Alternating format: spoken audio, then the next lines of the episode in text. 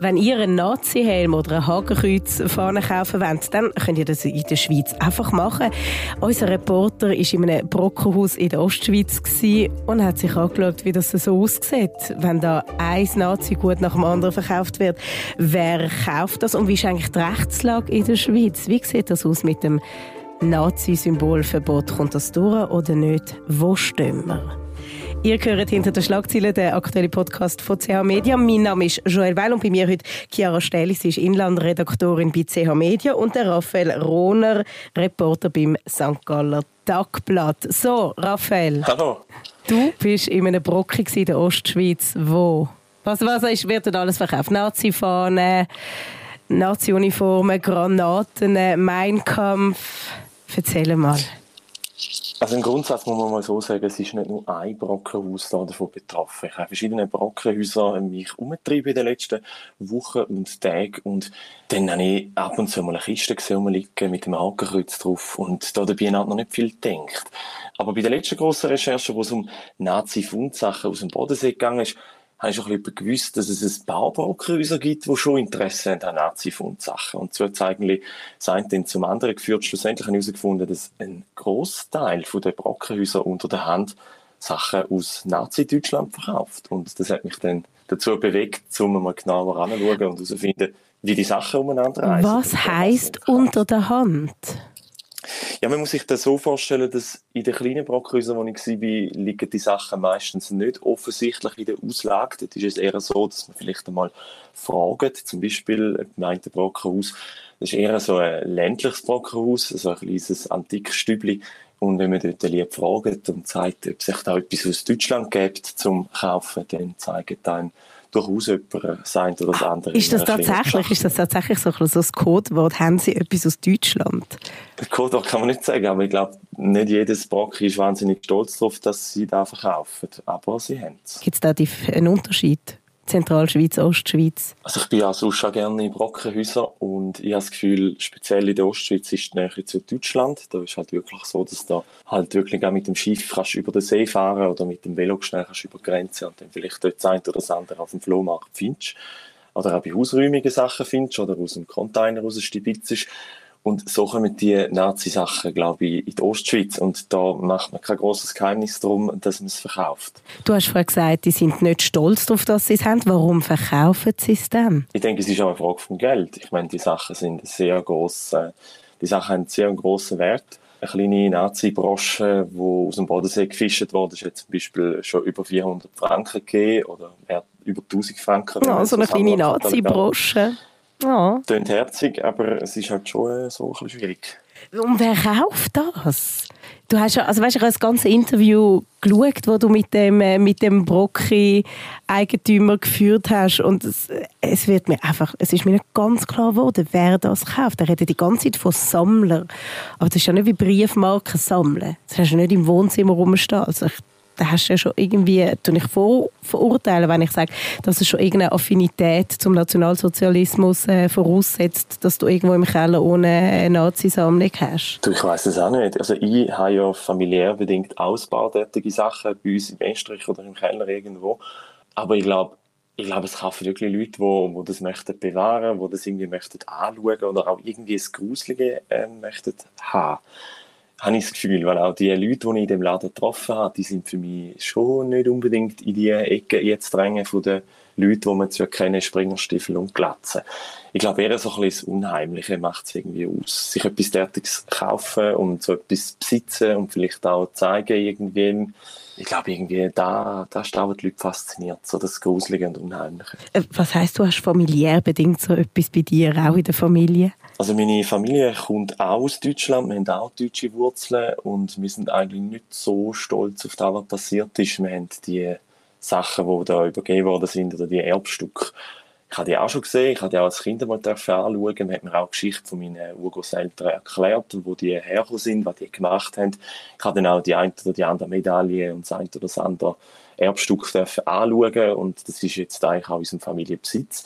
Aber die Sachen sind irgendwo im Estrich von meinem Elternhaus, irgendwo in einer ganz hinten irgendwo im Estrich. Also es ist nicht so, dass die bei uns an die Wand gehängt würden und wir wieder stolz drauf wären, weil wer ist schon auf das stolz, was passiert ist. Mit was für Gefühl bist denn du eigentlich von dieser Repo heimgekommen, von dem Brockhaus? Also um ganz ehrlich zu sein, ich bin, als ich das erste Mal eine Kiste gefunden habe mit dem Hakenkreuz in einem Ostschweizer Brocken, habe ich so gedacht, ja, okay, gibt es vielleicht einmal. Aber als ich dann die vierte oder die fünfte Kiste gefunden habe und die ersten Abzeichen in Regal gesehen habe und mir die erste Flagge gezeigt hat und voller Stolz verkündet hat, im Fall, da hat es noch viel mehr. Und als ich dann in anderen Brockis war und gesehen habe, auch die verkaufen so Sachen und dann auf St. Margarete bin, also ich bin ganz ehrlich, ich bin ich glaube, in all diesen Jahren als Reporter noch nie so sprachlos gewesen, wie ich dort reingekommen bin. Ich meine, das haut dich aus den Schuhen. Du kommst dort rein und hast das Gefühl, wow. Also wirklich nicht, nicht harmlose Sachen. Da liegt ein SS-Hut, wenn man sich geschichtlich auskennt, da liegt ein SS-Hut neben dem KZ-Häftlingsmützli im Regal und wird verkauft und Leute vor der Tür erzählen dann noch, es ist im Fall eine Geisterbahn da rein und sie sind schockiert und du machst das Gefühl selber, du kommst dort rein und denkst, wow. Und auch jetzt die Kritik, die ich bekomme, und wenn wir Kommentare durchschauen, dass die Leute darauf rumhacken, dass wir Werbung machen dafür, für, das, für die Brockenhäuser und für den Handel mit diesen Teilen. Nein, ich glaube, das ist es nicht. Wir sagen, was Sache ist. Ich sage, es ist so, man hat jahrelang darüber geschwiegen. Den Laden gibt es auch nicht erst seit zwei, drei Wochen. Den Laden gibt es schon ganz lang und niemand hat je irgendetwas über den gebracht. Und wir verschaffen ihm jetzt genau nicht dem Laden, sondern der ganzen Thematik Öffentlichkeit, um das in einer größeren Runde besprechen, wie gehen wir damit um. Und ich denke auch jetzt noch, das ist nicht der einzige Laden, der so Zeug verkauft. Und ich will nicht wissen, was da außen alles noch so über den Ladentisch geht, in einem rein oder irgendwo in einem Stückchen Lumpen einpackt, wo niemand genau Fragen stellt. Chiara, du hast dich äh, mit der Situation in der Schweiz befasst, mit der Rechtslage in der Schweiz. Und bei uns, das wissen wir alle, ist das sind Nazi-Symbole ja erlaubt. Genau, also es ist ja so, je nachdem wie dass man, äh, es kommt ein bisschen darauf an, wie dass man die Nazi-Symbole verwendet, ähm, und zwar, es ist wie dann strafbar, wenn man die Symbol dafür verwendet, dass man andere von seiner Ideologie überzeugen will oder wenn man irgendwie eine bestimmte Ideologie dort propagieren und es ist auch dann strafbar, wenn man eine bestimmte Rasse, Ethnie, Religion oder auch eine bestimmte sex sexuelle Orientierung absetzen mit dem. Wenn das aber nicht gemacht wird, also wenn ich einfach irgendwo ein Hakenkreuz aufgehängt habe in meiner Stube und nicht jeden Besucher darauf hinweise und sage, wow, das wäre jetzt im Fall auch noch etwas, musst du dich auch mal mit dem befassen, dann ist das nicht strafbar. Es ist aber so, also im Parlament wird das seit über 20 Jahren diskutiert, ob man das will, unter den Straftatbestand stellen und es sind rechte Diskussionen, die laufen und man ist da noch zu keiner Einigung gekommen bis jetzt. Genau, das erklärst du uns jetzt gerade, wie das aussieht im Parlament und wie die Diskussionen so ablaufen. Aber schnell praktisch. Also ich darf mir so ein, ich darf mir ein Hakenkreuz ins Wohnzimmer hängen. Was darf ich, was darf ich nicht? Das ist noch ein bisschen schwierig zu sagen. Also ich habe heute Morgen noch ein bisschen nachgelesen. Es hat zum Beispiel mal ein Urteil von einem Bundesgericht, wo jemand den Hitlergruß gezeigt hat. Der hat das aber in einem Umfeld gezeigt, wo alles rechtsextreme Leute waren, die sich mit der Ideologie irgendwie ein bisschen auseinandersetzen oder sich näher fühlen zu dem. Und dann hat man gefunden, in dem Zusammenhang ist das nicht strafbar, weil die, die muss man ja gar nicht mehr überzeugen. Die glauben ja schon an die Ideologie oder die verkörpern das zu einem gewissen Grad auch schon. Darum ist das nicht strafbar. Wenn jetzt aber ich würde an einer Demo rumlaufen und ähm, eine Hakenkreuzfahne schwenken, dann wäre das strafbar, weil ich ja die Leute, die zuschauen oder die nachher das Bild in der Zeitung sehen, ich will sie quasi von dieser Ideologie überzeugen. Das klingt einfach absurd. Ich versuche irgendwie einen Vergleich zu finden zu dem. Also Nazis unter sich dürfen sich Heil Hitler, ähm, aber austragen dürfen wir es nicht.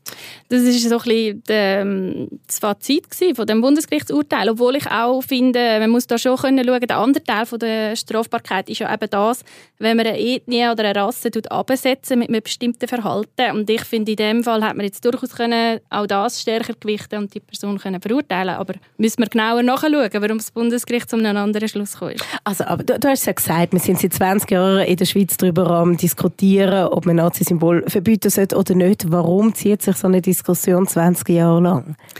Das ist eine sehr gute Frage. Also eben, das ist 2003 schon aufgekommen. Der Bundesrat hat gefunden, wir müssten etwas machen, hat äh, so ein Verbot zur Debatte gestellt. Und dann ist die Frage aufgekommen, ja, wie ausprägt soll das Verbot sein? Was soll alles unter das Verbot fallen? Weil gleichzeitig hat der Bundesrat auch befürchtet, uh, wir müssen dann schauen, dass wir die Meinungsäußerungsfreiheit nicht stark einschränken. Darum hat man die, ähm, die Antirassismus-Strafnorm, wo das ähm, im Gesetz festgehalten ist, hat man relativ schlank gehalten. Und, das heißt? Äh, ja, das heißt, dass man wie nicht auf konkrete Beispiele schon eingegangen ist, sondern das sehr allgemein formuliert hat.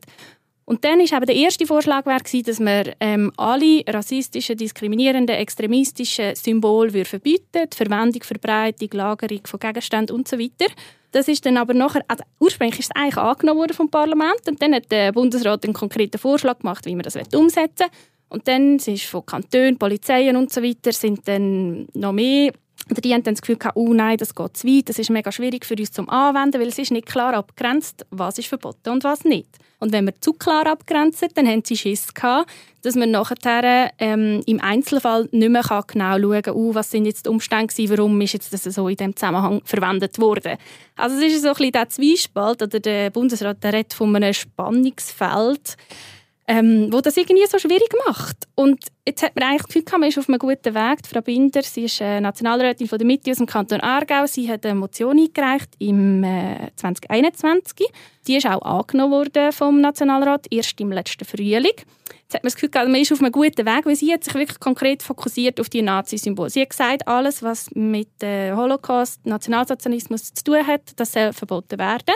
Ist angenommen worden, aber eben, jetzt fehlt noch die Zustimmung vom Ständerat und dort stellt sich jetzt die äh, vorbereitende Kommission, die Rechtskommission, die stellt sich quer. Sie kommen genau wieder mit dem gleichen Argument wie der Bundesrat. Sie sagen, es kann nicht sein, dass wir nur auf eine Ideologie fokussieren, sondern wir müssen das breiter fassen und auch andere rassistische Ideologien oder Kennzeichen von denen verbieten. Also ich glaube, grundsätzlich ist die politische Diskussion, die geführt wird, extrem vielseitig. Ich habe in der Recherche für den Artikel den Bericht vom Bund gelesen, auch mit den verschiedenen Initiativen, unter anderem der von der Frau Binder.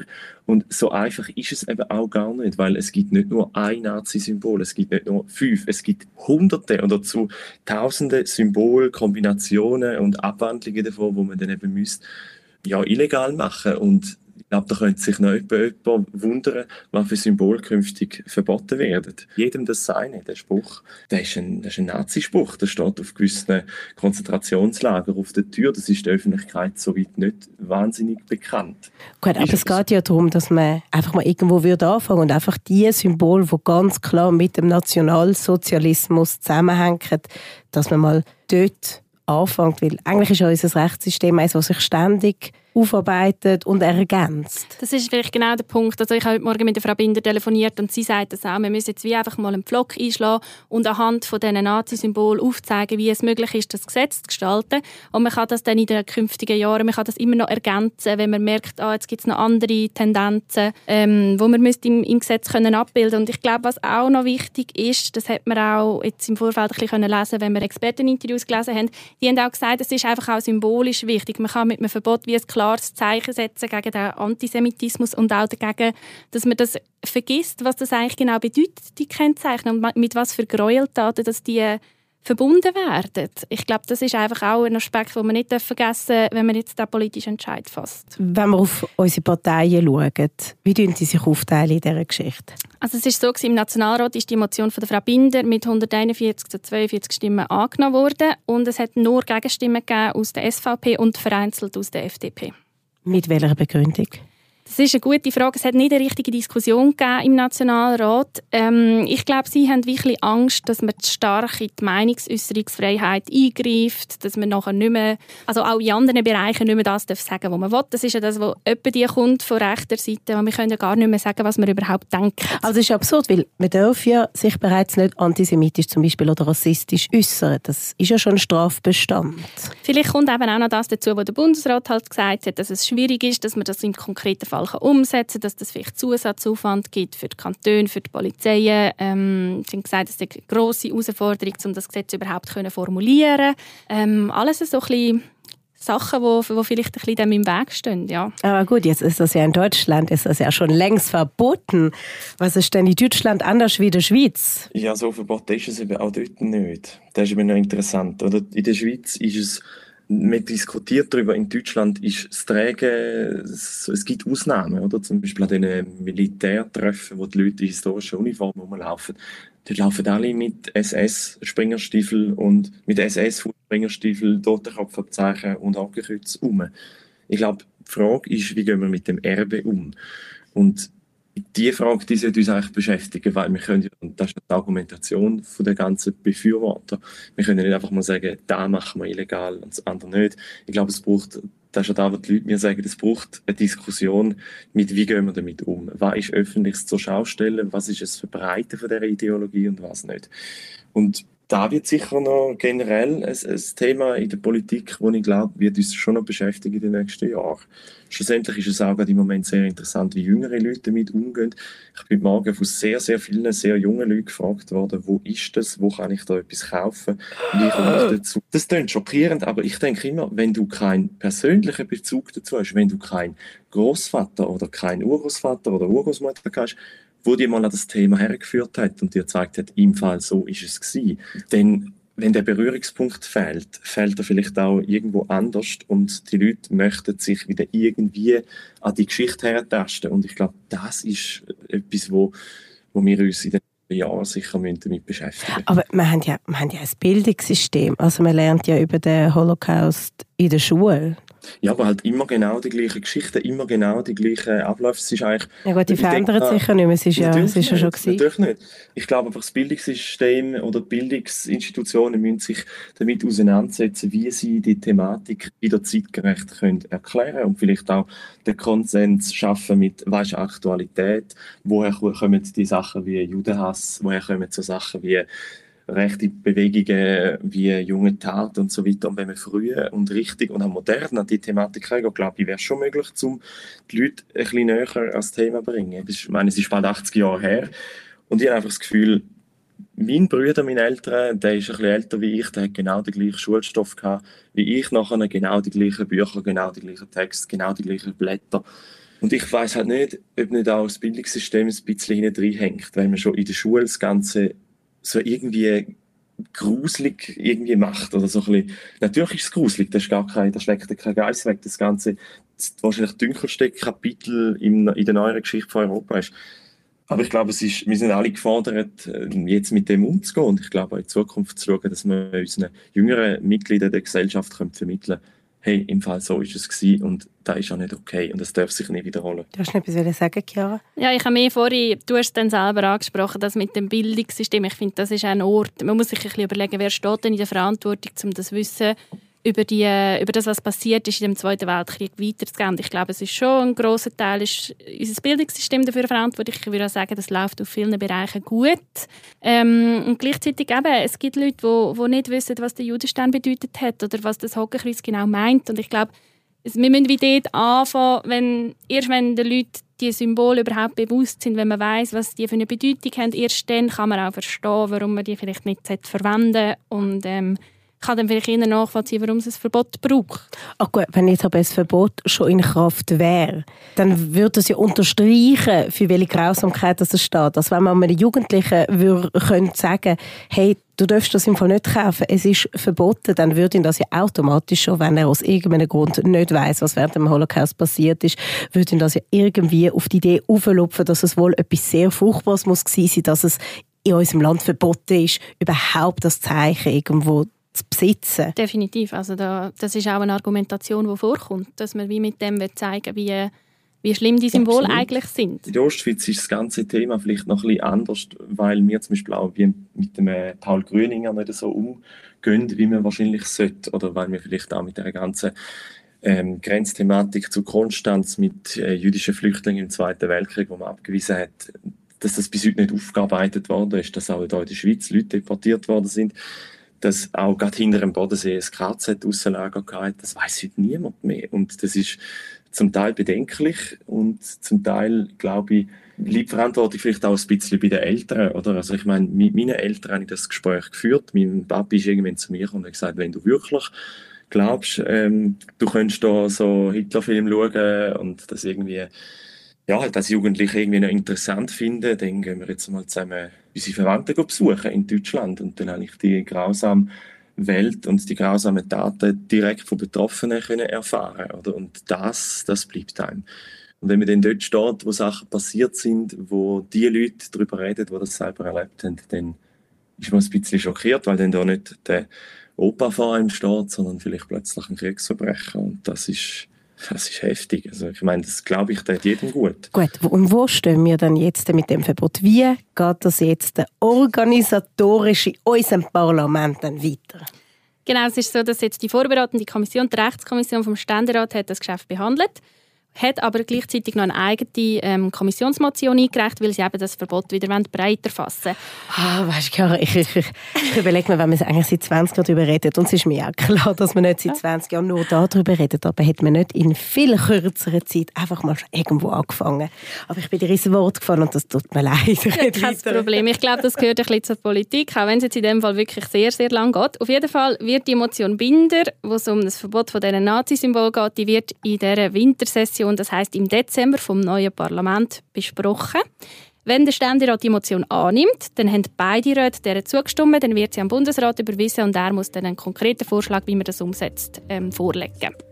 Und jetzt sind wir am Punkt, ähm, an dem wir sehr oft kommen in diesem Podcast, wenn ich jetzt frage, ja, wenn das dann angenommen würde werden, wann, per wann wäre das Gesetz dann in Kraft? Und jetzt sagst du mir sicher irgendetwas in ferner Zukunft. Ja, ich glaube, das wird noch ein paar Jahre gehen. Ah, eben, siehst, siehst, ich kann einfach hell sehen, ich weiß es einfach. Danke, Werner, sind ihr heute da und haben euch Zeit genommen. Merci auch vielmals. Bitte. Das war es mit hinter den Schlagzeilen, der aktuelle Podcast von CH Media. Wenn euch die Folge interessiert hat, dann abonniert uns doch und dann hören wir uns häufiger. Wenn ihr mehr Podcasts hören wollt, dann findet ihr die unter www.chmedia.ch podcasts. Und ich freue mich sehr, an ihr zugelassen und freue mich auch wieder aufs nächste Mal mit euch. Dankeschön, bis dann.